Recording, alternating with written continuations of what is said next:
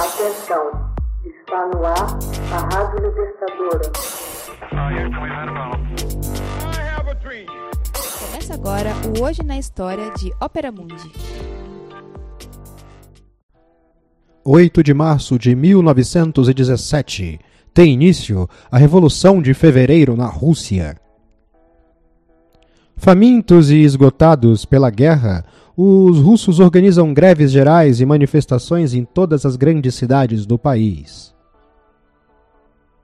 Em Petrogrado, a capital, os operários reclamam, em 8 de março de 1917, a formação de um novo governo. Seu slogan: Abaixo a autocracia. O movimento desembocaria na abdicação do czar Nicolau II a Rússia vivia sua primeira revolução, chamada Revolução de Fevereiro, visto que, segundo o calendário ortodoxo, ela se desenrolou no mês de fevereiro e não em março. Uma semana mais tarde, séculos de governos autocráticos czaristas na Rússia terminariam com a abdicação do czar Nicolau II e a Rússia dando um dramático passo em direção à sua próxima revolução, a Revolução Bolchevique.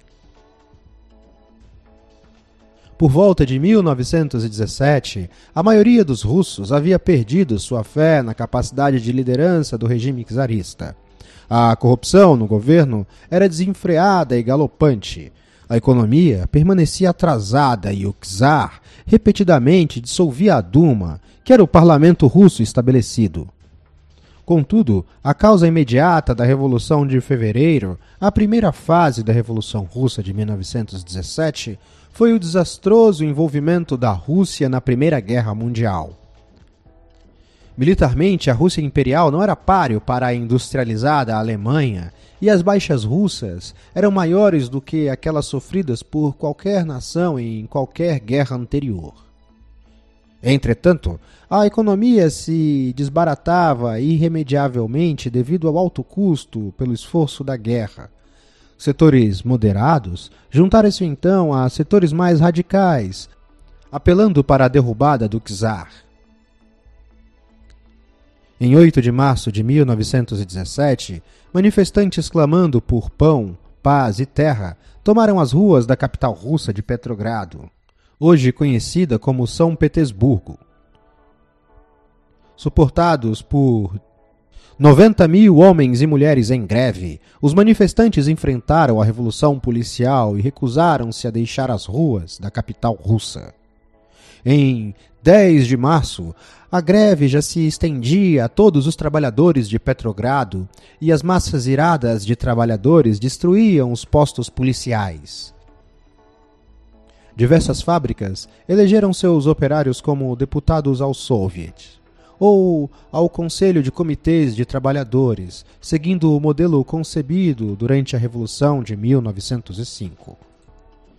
Em 11 de março, as tropas de guarnição do exército em Petrogrado foram convocadas para sufocar a revolta. Em alguns encontros, os regimentos abriram fogo, matando dezenas de manifestantes. No entanto, os revoltosos mantiveram-se firmes nas ruas e as tropas começaram a vacilar. Neste dia, novamente, o czar Nicolau II dissolveu a Duma. Em 12 de março, a Revolução triunfa, quando regimento após regimento de guarnição de Petrogrado depõe as armas e se passam para o lado dos revolucionários. Os soldados, cerca de 150 mil, formaram em seguida comitês que elegeram representantes ao Soviet de Petrogrado. O governo imperial foi obrigado a renunciar e a Duma formou um governo provisório, chefiado por George Lvov, que competia pacificamente com o Soviet de Petrogrado pelo controle da revolução.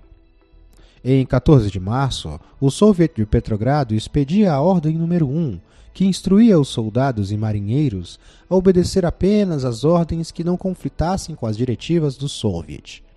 No dia seguinte, 15 de março, o czar Nicolau II abdicava ao trono em favor de seu irmão Miguel, cuja recusa em assumir a coroa levou ao fim da autocracia czarista. O novo governo provisório tolerado pelo Soviet de Petrogrado, esperava resgatar o esforço de guerra enquanto terminava com a escassez de alimentos e muitas outras mazelas domésticas. Em 21 de julho, assume o comando do governo provisório Alexander Kerensky. Ele teria de enfrentar tarefas de enormes proporções. Entre mentes, Vladimir Lenin, líder do Partido Revolucionário Bolchevique, deixava seu exílio na Suíça e cruzava as linhas inimigas alemãs, retornando à Rússia para assumir o controle da Revolução Russa. Hoje na história. Texto original Max Altman. Narração e adaptação José Igor. Edição Laila Manuelle. Você já fez uma assinatura solidária de Opera Mundi? Fortaleça a imprensa independente. Acesse www.operamundi.com.br/apoio. São muitas opções. Você também pode fazer um Pix usando a chave apoie.operamundi.com.br. Obrigada!